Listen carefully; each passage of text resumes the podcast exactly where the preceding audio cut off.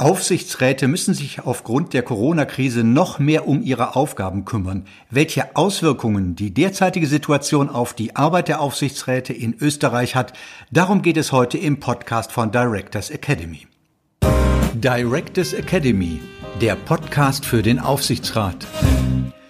Dieser Podcast wird Ihnen präsentiert von der UBIT Akademie der österreichischen Wirtschaftskammer mit ihrem anerkannten Aufsichtsratslehrgang Certified Supervisory Expert.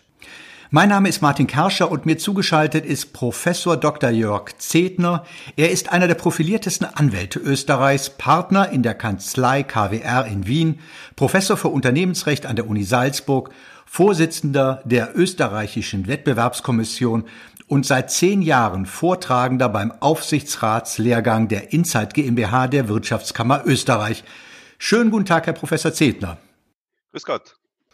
Herr Professor Zedner, was müssen Aufsichtsräte in der derzeitigen Situation in Österreich jetzt wissen?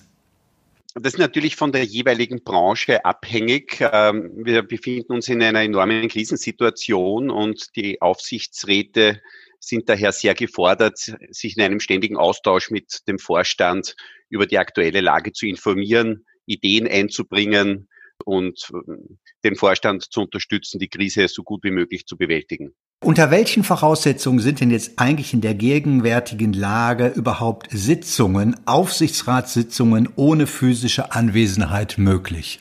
Äh, hier hat ähm, der österreichische Gesetzgeber sehr rasch reagiert und hat äh, in einem eigenen Covid-Gesetz, in einem eigenen gesellschaftsrechtlichen Covid-Gesetz äh, vorgesehen, dass ähm, jetzt Sitzungen äh, der Aktionäre, der Gesellschaft, aber auch der Organe nicht in körperlicher Anwesenheit stattfinden müssen.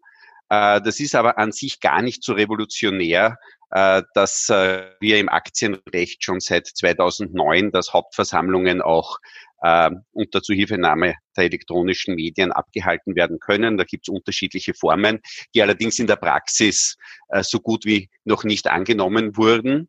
Und zusätzlich zu den Sitzungen ist es natürlich auch möglich, Telefonkonferenzen abzuhalten äh, und ähnliches. Zu den Sitzungen selbst, wo es ja mindestens vier pro Jahr geben muss, äh, auch da ist äh, schon seit Jahren anerkannt, dass diese Sitzungen auch in Form einer qualifizierten Videokonferenz abgehalten werden können. Was heißt das, qualifizierte Videokonferenz?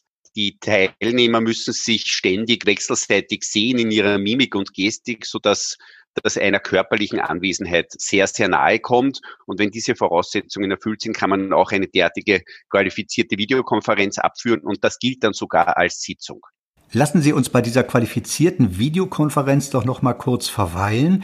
Sie sagten, die muss einer tatsächlichen Aufsichtsratskonferenz sehr, sehr nahe kommen. Was genau heißt das denn?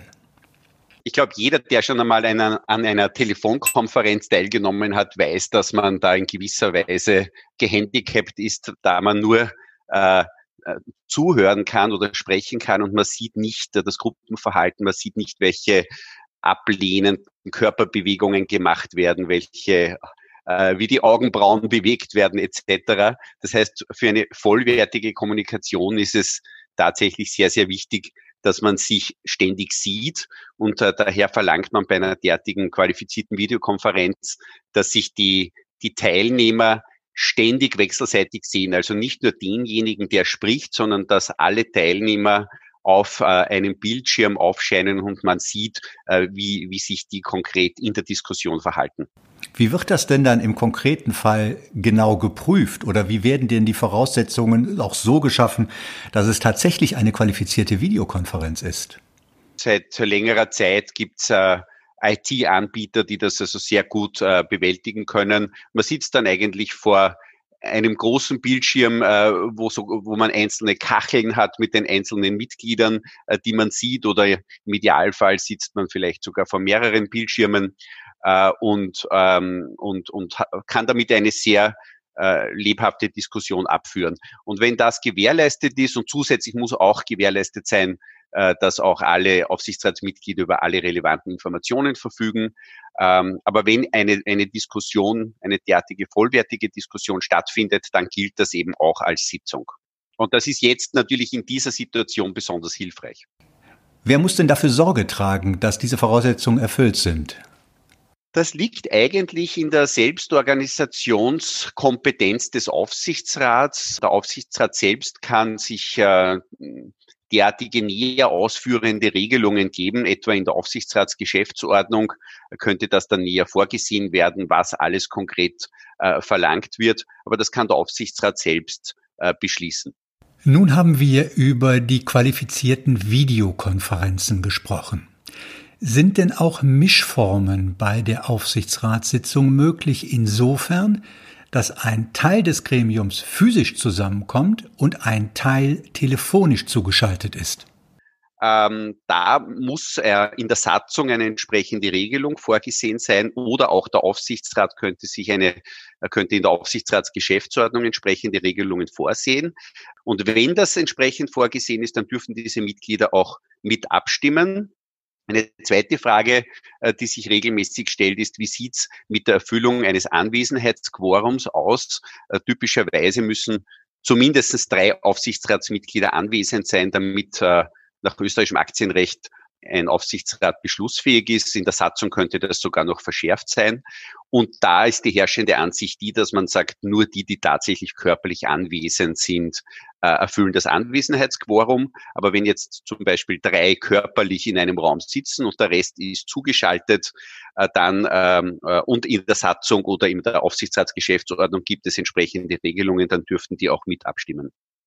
Gut, aber das ist wichtig zu wissen, dass auch in einer gemischten Aufsichtsratssitzung die zugeschalteten Aufsichtsratsmitglieder mit abstimmen dürfen.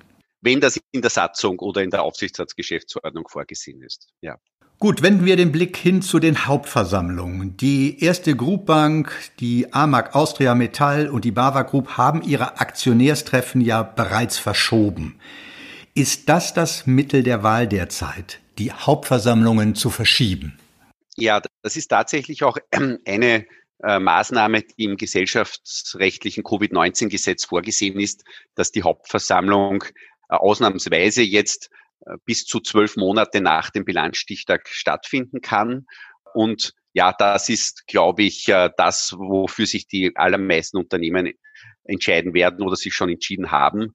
Die Alternative wäre eine Hauptversammlung virtuell abzuhalten Davor scheuen aber verständlicherweise viele Gesellschaften zurück, weil man nicht weiß, ob man das IT-mäßig schafft. Äh, man hat Angst davor, was passiert, wenn es zu einer Unterbrechung der Übertragung kommt. Wie sieht es da mit Anfechtungsmöglichkeiten etc. aus? Diese, diese Gefahren möchte man eigentlich abwenden und daher verschiebt man die Hauptversammlung in den Herbst hinein oder in den, in den frühen Winter. Und das hat natürlich noch eine zusätzliche positive Auswirkung, dass man erst dann über Dividendenausschüttungen beschließen kann. Das heißt, man gewinnt auch einige Monate äh, und, und kann da eine, eine höhere Liquidität aufrechterhalten. Also es gibt die Möglichkeit, eine Hauptversammlung virtuell durchzuführen in Österreich. Es wurde allerdings bislang noch nie gemacht. Selbst die, die schwächste Form, dass man ähm, Hauptversammlungen äh, überträgt, sozusagen parallel zur tatsächlichen Hauptversammlung. Selbst das wird kaum genutzt. Aber es gäbe da noch die Möglichkeit von Fernabstimmungen, von Fernteilnahmen, ja sogar von Satellitenversammlungen. Das äh, wurde in Österreich alles im Jahr 2009 eingeführt, wurde aber bislang so gut wie nie genutzt. Inwiefern sind denn die Aufsichtsräte in die Entscheidung auch mit eingebunden, wie eine Hauptversammlung stattfindet oder ob sie verschoben wird oder wie lang sie verschoben wird?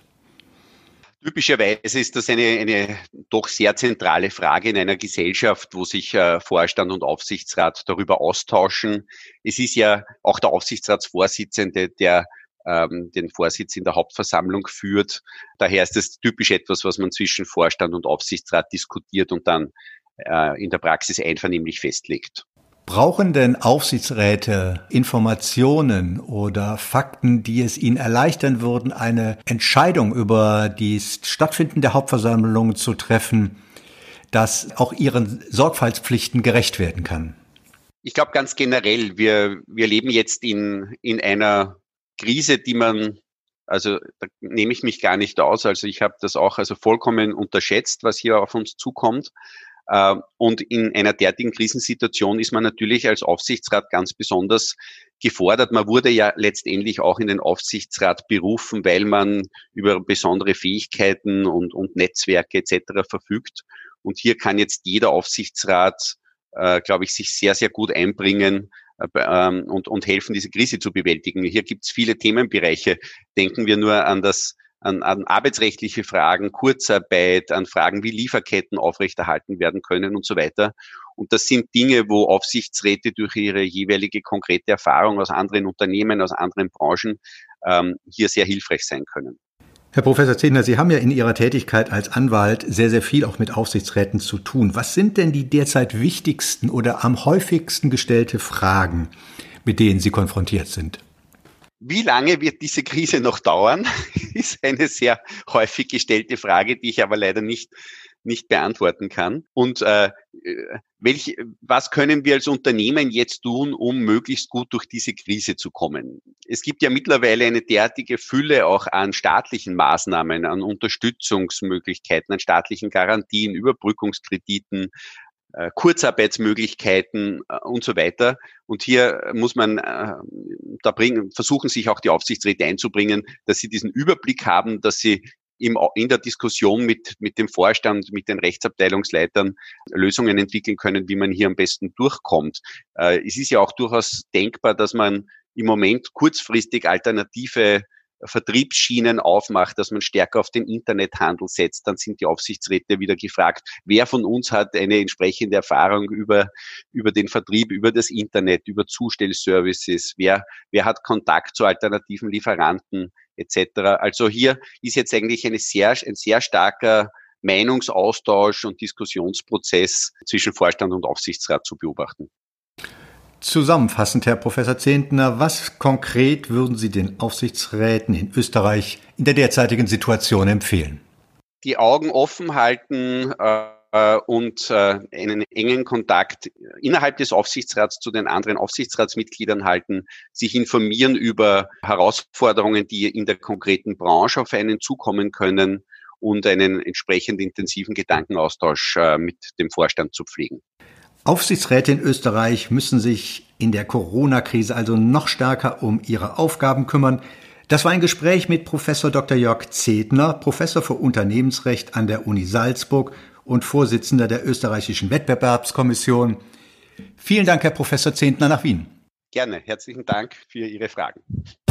Directors Academy, der Podcast für den Aufsichtsrat.